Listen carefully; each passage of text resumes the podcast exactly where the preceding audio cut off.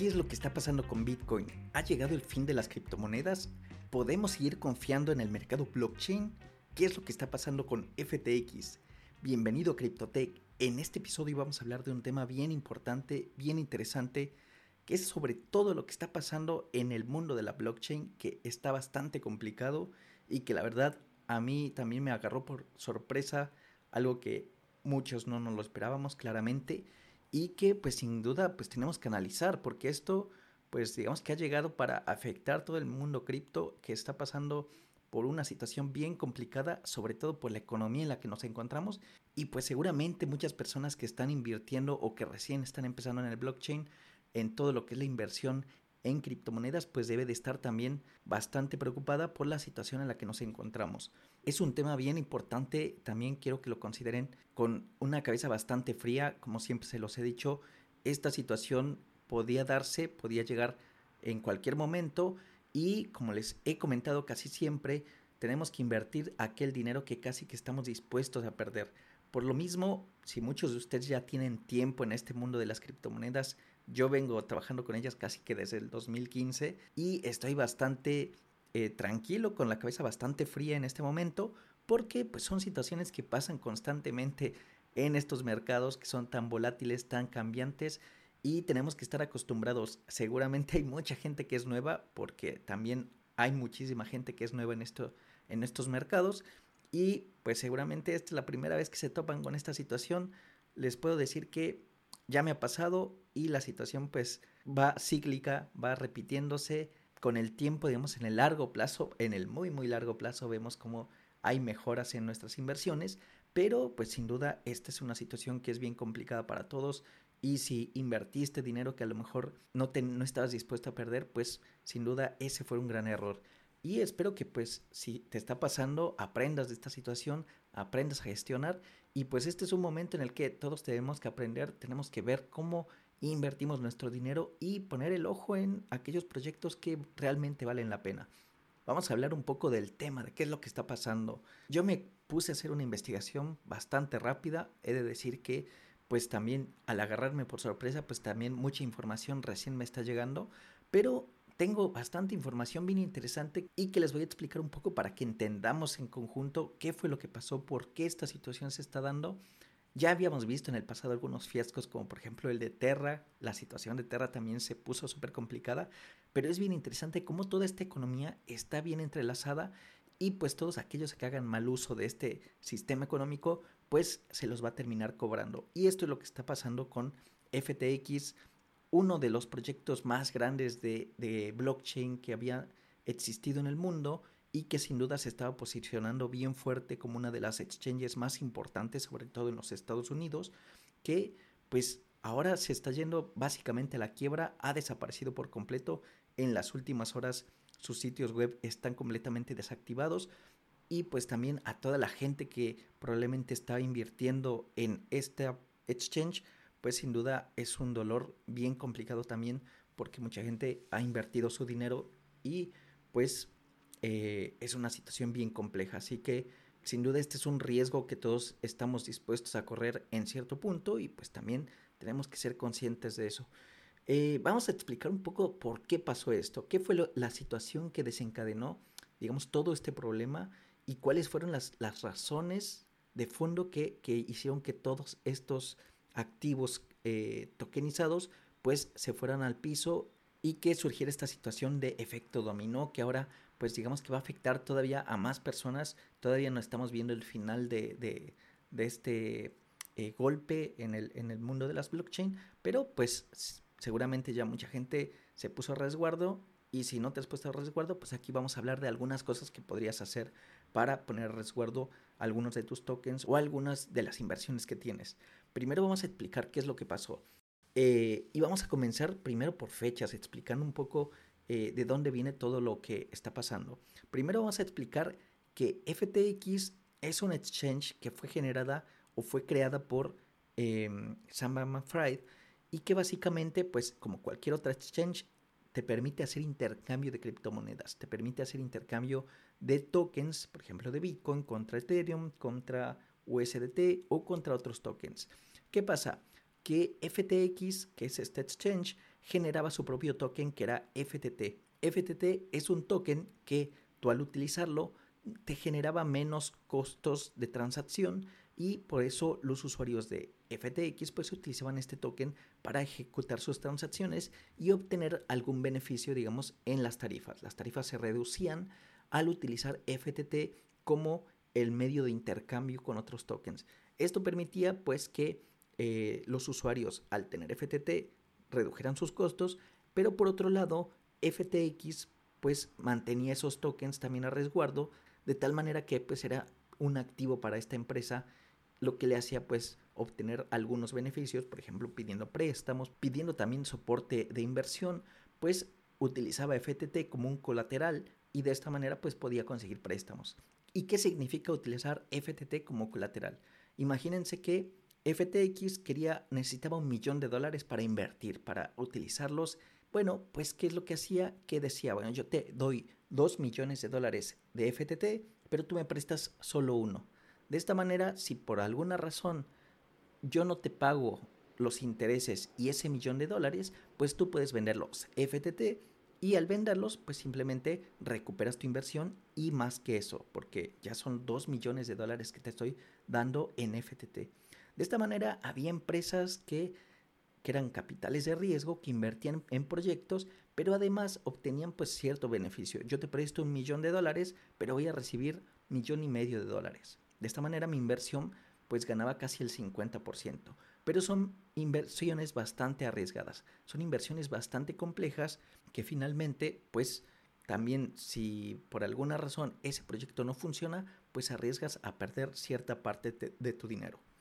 ¿Qué es lo que pasa? Que eh, existía otra empresa llamada Alameda Research, que era una inversora de riesgo, una, una, empresa que se dedicaba a juntar capital de diferentes inversores y esta empresa lo que hacía era invertir en proyectos bastante arriesgados, pero que en teoría analizaba perfectamente, analizaba y pues le reducía el riesgo. De esta manera muchos inversores a través de Alameda Research pues lo que hacían era invertir en estos eh, mecanismos de riesgo que eran analizados por esta empresa. Principal problema de esto es que Alameda Research invertía en FTX, pero, pero otro problema era que Sam McFried, tanto el CEO de FTX, pues era también el CEO de Alameda Research era el, el, que gestionaba la mayor parte de las decisiones que se tomaban ahí.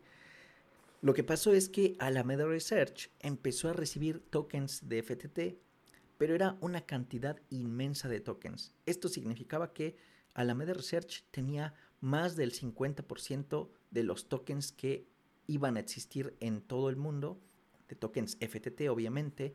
Alameda Research pues tenía todo esto como eh, un balance, como parte de su balance.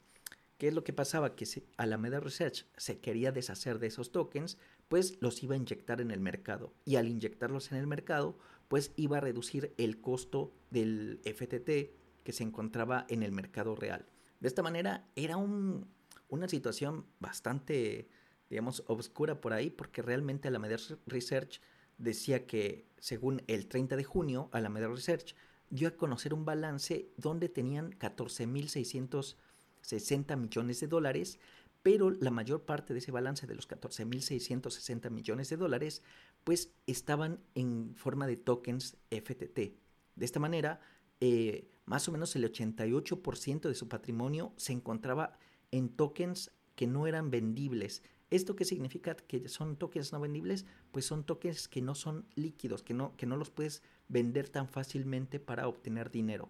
De esta manera, muchos de los activos que quería que Alameda Research decía tener, en realidad eran activos ilíquidos. Ilíquido significa que no se podían vender, que no, no, no tenía manera de obtener dólares por esos eh, patrimonios. De esta manera, Alameda Research necesitaba eh, financiamiento y se quiso deshacer de algunos de estos tokens FTT. Este fue un gran problema porque, como les decía, estos tokens FTT eran una gran parte del mercado total de tokens que, van a existir en todo el mundo, en, toda la historia, y esos tokens pues se estaban liberando dentro del mercado. Por ahí hay un video de Juan Ramón Rayo, que es un analista, un economista que habla sobre pues, sobre el problema de, FTX, Pero justo él explica bastante simple y bastante sencillo este tema y les voy a explicar más o menos de la misma manera. Imagínense que Alameda Research realmente tenía 100 tokens. De estos 100 tokens, solamente uno estaba en el mercado y era el con el que estaban jugando los inversionistas del mercado, los inversionistas minoristas. Imagínense que ese token, por alguna razón, llega a valer un millón de dólares. Si ese token llega a valer un millón de dólares, Alameda Research podría decir que tiene 99 millones de dólares porque en su posesión tiene 99 tokens, ¿cierto? Bueno, pero esto es una mentira. En realidad, Alameda Research tiene 99 tokens que están obteniendo su valor del mercado que realmente se está moviendo, pero en el momento en que Alameda Research inyecte uno de esos tokens, no va a pasar que ese token también va a valer un millón de dólares. Lo que va a pasar es que los tokens van a dividirse a la mitad. Por lo tanto, si Alameda Research inyecta un token extra dentro del mercado, pues, ¿qué va a pasar? Que esos tokens ahora van a dividir el precio y cada uno va a valer medio millón de dólares. Esto es lo que pasó con Alameda Research. Lo que pasó fue que Alameda Research, al querer obtener beneficios de estos tokens, empezó a inyectar el mercado produciendo una caída de precios en el token de FTT. Esto fue bastante claro para la fecha más o menos del 28 de septiembre, cuando Lucas Nusi, el director de una empresa de, de análisis de criptomonedas llamada Coinmetric, en Twitter señalaba que aumentó el mercado, o sea, la capitalización del mercado, por más del 124.3%. Esto quiere decir que la capitalización del mercado aproximadamente en cantidad de tokens se había casi duplicado, es decir, había entrado más del 124%, lo que hizo que el precio de FTX disminuyera más, a más de la mitad, porque casi el, el 124% de tokens se habían inyectado. Esto pensémoslo un poco como lo que hace eh, el Banco Central de Estados Unidos. Si el Banco Central empieza a liberar el doble de monedas, el doble de dólares, por ejemplo, pues aunque el precio del dólar va a ser, va a ser exactamente un dólar, pues va a haber una inflación. Eso significa que el dólar va a dejar de valer, va a dejar de, costar lo que vale actualmente y quizá vas a necesitar más dólares para comprar eh, alguna cosa, algún alimento, por ejemplo. Bueno, en este caso, para comprar dólares vas a necesitar el doble de FTTs. Eso significa pues que esto generó una caída de precios del token FTX y fue cuando empezaron las dudas de qué es lo que está pasando, por qué están bajando los precios de FTT. Esto pues empezó a causar dudas, muchos analistas empezaron a, revisar y como sabemos, blockchain es transparente, blockchain nos hace saber qué es lo que está pasando y todos se dieron cuenta de que Alameda Research estaba liberando tokens de manera que estaba obteniendo ganancias, estaba obteniendo beneficios pero no lo podía hacer tan fácilmente, no, no podía liberar tantos tokens de una, por lo que lo estaba haciendo lentamente, pero sin duda esto estaba haciendo que se eh, diluyera el mercado. Vamos a hablar de dos términos bien importantes. Por un lado, la capitalización de mercado y por otro lado, la capitalización de mercado diluida. Y esto lo voy a explicar tal cual lo expliqué hace un momento. ¿Recuerdan que Alameda Research tenía 99 tokens? Pues bien, esa es digamos, la capitalización del mercado total vendría a ser esos 99 tokens más el token que está en el mercado, que está ejecutando conversiones, que está eh, intercambiándose por otros tokens. ¿Ya? Pues bien, la capitalización del mercado diluida significa cuando multiplicas el, el número de todas las monedas con el precio actual. Mientras que la capitalización de mercado es simplemente el valor actual contra o multiplicado por las monedas que están en circulación en este momento, sin considerar aquellas que se encuentran bloqueadas o aquellas que aún no han sido generadas, que aún no han sido eh, minadas, por, por ejemplo, en el caso de Bitcoin. Eh, este vendría a ser la capitalización de mercado normal. Sin embargo, uno de los principales problemas con la capitalización diluida es que considera que el precio se va a mantener estable si siguen generándose nuevos tokens. De esta manera realmente no es muy transparente, o sea, no es no es algo que realmente se esté considerando correctamente, porque si liberamos más tokens, obviamente el precio va a bajar. Y por ahí es bastante eh, seguro no utilizar la capitalización diluida. El principal problema con Alameda Research es que estaba utilizando esta capitalización para decir que lo que ellos tenían dentro de sus activos pues era el valor diluido. pero la verdad es que el valor diluido pues era bastante menor porque cuando liberas tokens pues el precio baja. Lo que realmente tenía que hacer Alameda Research era reajustar el precio de sus tokens más o menos pensando en cómo se iba a comportar el mercado cuando ellos empezaron a liberar los tokens que ellos tenían. Consideremos que Alameda Research tenía casi tres veces los, que, los tokens que existían en circulación. Esto claramente pues era un riesgo cuando se liberara y lo tenían que hacer de manera bastante controlada y en un periodo de tiempo bastante largo. Por eso se decía que los activos eran ilíquidos. Pues bien, esta es la situación que empezó a disparar toda una espiral de caída que, digamos, empezó a generarse un problema más grave cuando FTX, digamos que también empezó a, recibir afectación porque pues muchos de los usuarios empezaron a ver que el token de FTT empezaba a reducir su precio y esto pues hacía que los, em, los inversores pues empezaran a, a dudar de la solvencia económica de FTX. ¿Y por qué iban a dudar de la solvencia de FTX? Pues principalmente porque FTT es un token generado por FTX y este token pues era una, es una parte importante de los respaldos de FTX para eh, responderle a los clientes. Otro punto importante a analizar es que el 2 de noviembre de 2021, más o menos hace aproximadamente un año, BitDAO le traspasó 100 millones de tokens BIT a Alameda Research por más o menos 3.300.000 tokens FTT. Esto con el compromiso público de mantener los tokens de la otra parte más o menos tres años y liberarlos hasta después del 2 de noviembre de 2024. Esto significa que durante este periodo pues no se podían utilizar estos tokens. Esto fue parte yo creo que de una inversión de Alameda Research dentro del proyecto de BitDAO, además pues de que existía la posibilidad pues después de hacer los intercambios, permitir intercambios por ejemplo en BitDAO eh, utilizando los tokens que había recibido por parte de Alameda Research. Pues el 8 de noviembre se dieron cuenta de que los precios de Bit empezaron a caer la comunidad de BitDAO empezó a sospechar que Alameda Research estaba liberando los tokens Bit y obteniendo, digamos, beneficios, pero incumpliendo el compromiso público de no venderlos en tres años. Esto significa que el precio de Bit vio una caída, pero porque Alameda Research, pues nuevamente estaba diluyendo el precio de mercado liberándose de estos tokens.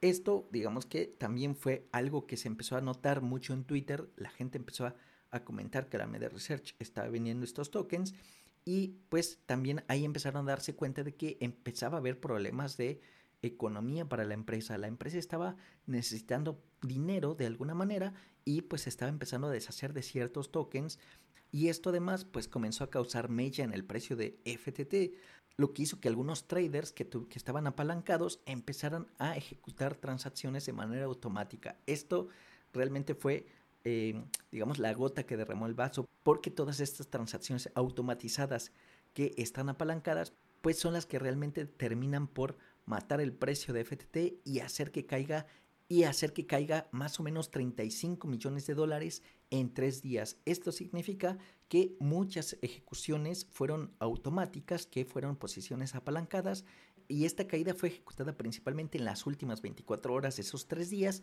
con aproximadamente el 74%, unos 26 millones de dólares. Esto según los registros de CoinGlass. Pues bien, cuando todo esto empezó a suceder, ¿qué fue lo que pasó? Que digamos que para llegar y dar el tiro de gracia, el CEO de Binance, Champagne Zhao, anuncia que quiere vender sus tenencias de FTT debido a los rumores de insolvencia de FTX, o sea que ya se empezaba a decir que FTX ya no tenía dinero para pagarle a los inversores y el CEO de Binance, pues para liberarse un poco de esto y decir, bueno, yo me despreocupo de esto y no quiero saber más, pues dice que va a empezar a liberar los tokens FTT que tiene en su posesión y digamos que siendo un poco buena onda, tratando de evitar, según afectar a los usuarios, pues dice que lo va a hacer de manera paulatina y que no se va a deshacer de ellos de manera inmediata.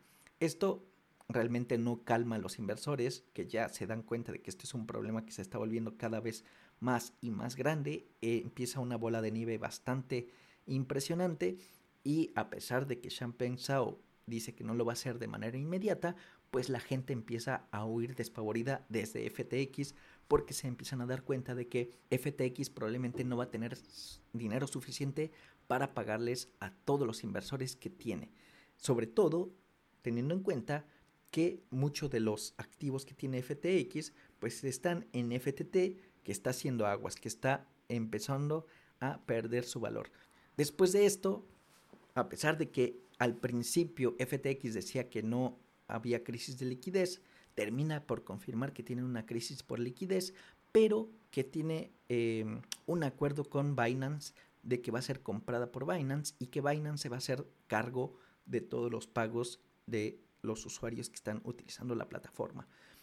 Eh, de esta manera, el 8 de noviembre, los CEOs de ambas empresas, tanto, tanto Champagne como Bankman Fried, dan a conocer que eh, Binance va a adquirir FTX. Binance es uno de los exchanges con más volumen de comercialización eh, y FTX pues era el tercero, pero uno de los principales en Estados Unidos, si no es que el principal. Y esto pues lo lleva a ocupar el cuarto lugar dentro de CoinMarketCap. Es bien importante que pues ya las empresas se, supone que se están alineando para hacer la compra, pero ya hay gente que empieza a dudar que esta compra se pueda llevar a, cabo porque pues realmente es bien complicado, sobre todo porque las exchanges pues tienen problemas de regulación y, las, y estas empresas no pueden hacer intercambios, no pueden hacer compras tan grandes porque pues todavía están siendo reguladas y todavía los entes gubernamentales pues no han decidido cuál es la manera de manejarlas, por lo tanto pues ven complicado hacer esa compra. Y una de las personas que, duda de esto pues es Gracie Chain, directora de Bitget, una empresa que se dedica también a los exchanges. Eh, pues bien, después de esto, después de toda esta situación, parece que Binance va a salir al rescate de FTX con ciertas dudas, pero Finalmente, después de un par de horas, de, realmente no pasaron muchas horas, desde que Champagne Sao dijo que iban a rescatar a FTX, bueno, en realidad Binance dijo que iba a rescatar a FTX, pues finalmente se deciden que no lo van a hacer. Deciden que FTX tiene que hundirse, porque realmente Binance, a pesar de su gran poder em, económico, pues no le alcanza, no, no tiene suficiente eh, para manejar la situación en la que se encuentra FTX y en el tweet de Finance dicen que como resultado de la diligencia corporativa, así lo dicen tal cual ellos, y haciendo investigación de los últimos informes de noticias, el mal manejo de los fondos de los clientes y todas las investigaciones bajo las que FTX se encuentra en escrutinio, pues han decidido que no van a buscar la adquisición de FTX y lo dejan solo, dejan solo a Sam McFried, a la empresa de FTX y pues simplemente em, FTX desaparece. Eh, en las últimas horas del, día 10 de noviembre, pues FTX desactiva la plataforma, desactiva el sitio web y también eh, Alameda Research desaparecen completamente de Internet. Actualmente pues la situación es bastante complicada. Me imagino que muchos inversionistas de FTX eh, y de Alameda Research deben estar bastante preocupados, sobre todo los que tienen gran cantidad de, tokens o de inversión en estas plataformas y pues la verdad es que es bastante complicado, bastante em, pues compleja la situación para todos estos inversionistas. Realmente la situación parece insalvable, no, no sé si hay una situación en la que ellos pueden recuperar parte de estos eh, beneficios. Esperemos que sí, que haya manera de recuperarlo, pero pues pensemos también que el precio estaba bastante inflado. Realmente por más que FTX quiera recuperar o entregar algo eh, a los usuarios, pues el token realmente no valía nada, porque como les decía, pues se encontraba diluido, o sea, realmente el precio con el, el precio diluido es muy bajo y pues realmente no se puede recuperar. ¿Qué es lo que está sucediendo ahora en este momento? Pues una de las cosas bien importantes y bien interesantes es que la riqueza de Sam McFried, el CEO de FTX, se desplomó casi el 94%. Yo creo que en este momento ya estará por el 99% y esto significa que desaparecieron casi 991 millones de dólares en, una, en un pestañeo. Eh, Sam McFried tiene 30 años, entró en la lista Forbes como una de las personas más ricas en 2021 y se mantuvo allí hasta 2022. Según el último ranking de, la, de la, revista Forbes, eh, registrado en abril, su patrimonio era de más o menos 24 mil millones de dólares, lo que lo posicionaba en el puesto 60 de los mayores multimillonarios, pasando de ahí hasta 991 millones de dólares. Eso significa que perdió casi más del 90% de su riqueza. Eh, actualmente pues no sabemos nada de él. Me imagino la situación en la que debe de encontrarse. Eh, y pues realmente él se supone que era una persona bastante inteligente.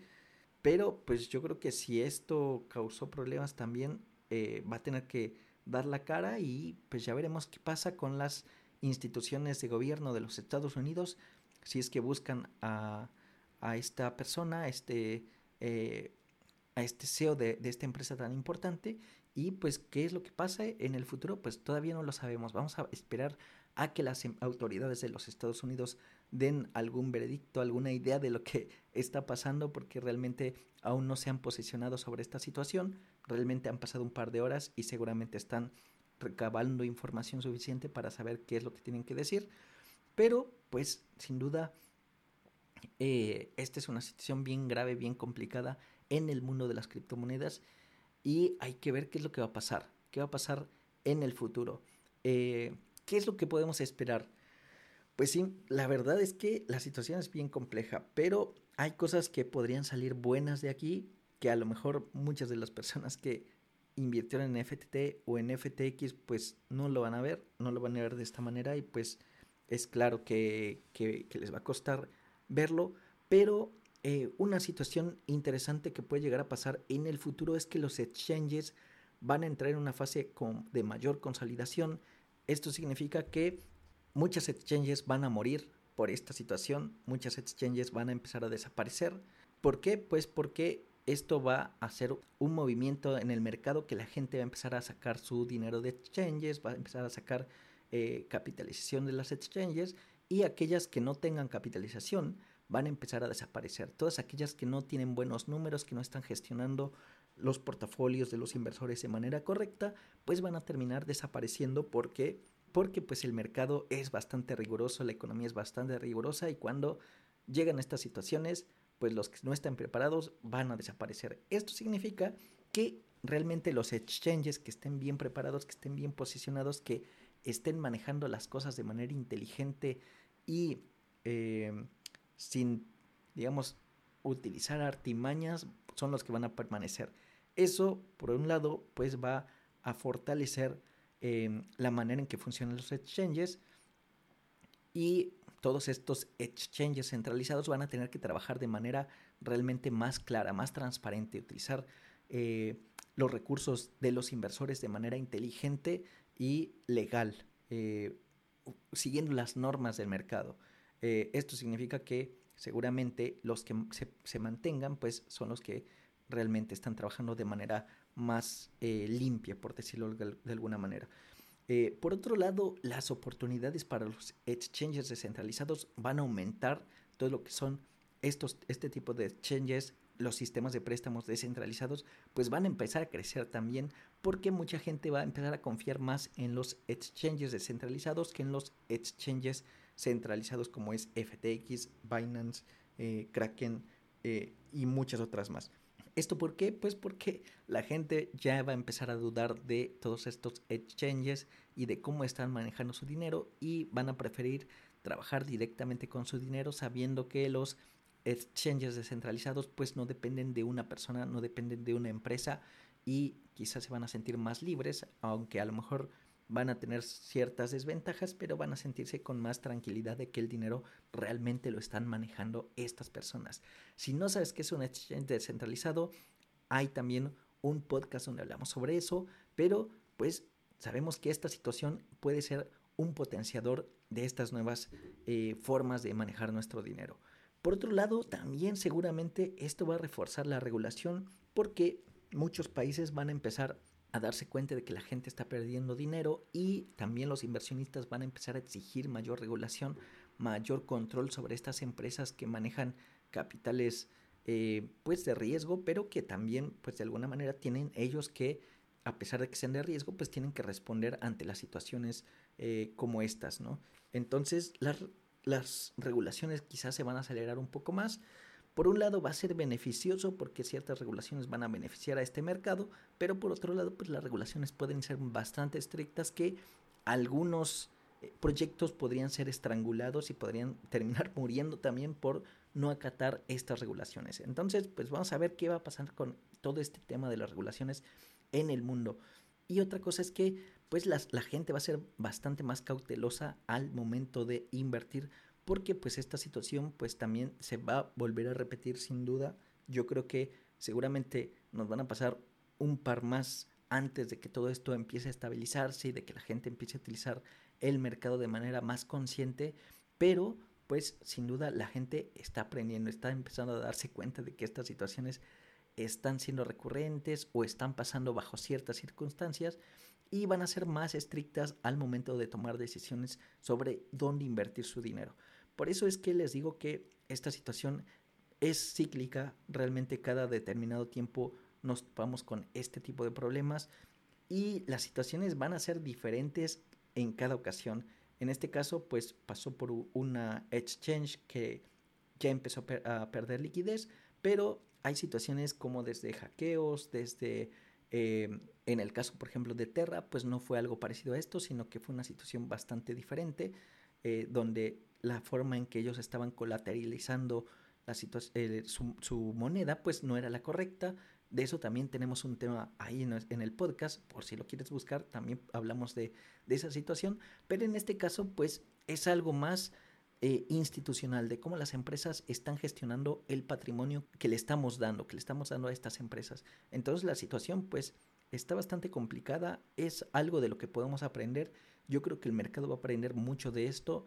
Lo triste de esta situación es que el mercado va a perder mucha confianza, va a tardar muchos años quizá en reponerse. El precio de Bitcoin obviamente se desplomó por toda esta situación. Toda la gente está empezando a sacar sus inversiones de Bitcoin porque pues realmente están empezando a dudar de esta tecnología. Yo creo que sin duda esto se va a volver a recuperar, quizá no en un año, no en dos años, quizá pueden pasar hasta 5 o 10 años para que este mercado se recupere. No lo sabemos, la verdad es que la economía a, nivel mundial está bastante extraña en estos momentos y pues la situación podría mejorar, podría empeorar quizá en algún momento, pero eh, si lo vemos, digamos, en el largo plazo, siempre vemos que el precio de la economía de Bitcoin, de, de los mercados, pues tiende a ir subiendo. Entonces, eh, yo por lo menos tengo esperanza en que en el mercado de, de aquí a unos años pueda seguir subiendo, pero siempre hay que tener nuestras reservas, siempre hay que estar manejando también un portafolio diversificado, no invertamos todo lo que eh, tenemos en este tipo de inversiones, en este tipo de activos, porque pues nos puede dar un golpe de realidad como el que nos acaban de dar ahora en estos momentos. Y pues si estás invirtiendo, si tienes inversión en estos momentos, ¿qué es lo que puedes hacer? Pues primero tener la cabeza fría. Esto yo se lo digo a toda la gente que me pide consejos sobre cómo invertir. Pues en realidad pues no te puedo decir mucho sobre qué deberías hacer con tu dinero. La situación es ya bastante compleja, ya es bastante Em, riesgoso movernos, eh, pero pues piensa en que, piensa en, todas las posibles circunstancias que esto vaya a desencadenar. Eh, yo no quiero ser eh, alarmista, yo creo que la situación pues ya, ya está llegando a tocar fondo, por lo tanto pues si ya tus, tus inversiones pues llegaron a un mínimo, pues no queda mucho que hacer, o sea, es realmente esperar. Si tienes dinero que realmente te va a hacer falta y no quieres perder, o sea, si estás en una situación eh, en la que estás necesitado del dinero y necesitas vender, yo diría que, recuperes ese dinero, o sea, que recuperes esa inversión.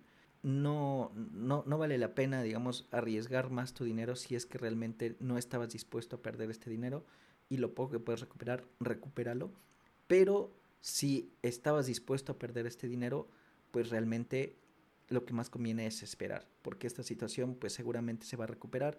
Si invertiste en FTT, lo lamento, realmente dudo que FTT vaya a recuperarse, así como el que invirtió, en Terra o invirtió en Luna, pues seguramente pues ya perdieron ese dinero, pero eh, trata de llevarte un, un aprendizaje de esta situación trata de aprender cómo, cómo analizar nuevos proyectos eh, la verdad es que pues ahora va a haber una purga, después de esta situación seguramente va a haber una purga de muchos proyectos, muchos proyectos van a desaparecer y por otro lado pues si eres de los que está recién empezando, eh, quizá y tienes algo así como de duda de si este es un buen momento o no para invertir, pues eh, algunos de los inversionistas más importantes del mundo dicen que eh, cuando la gente está escapando es el momento en el que quizá hay que entrar en la, en la batalla.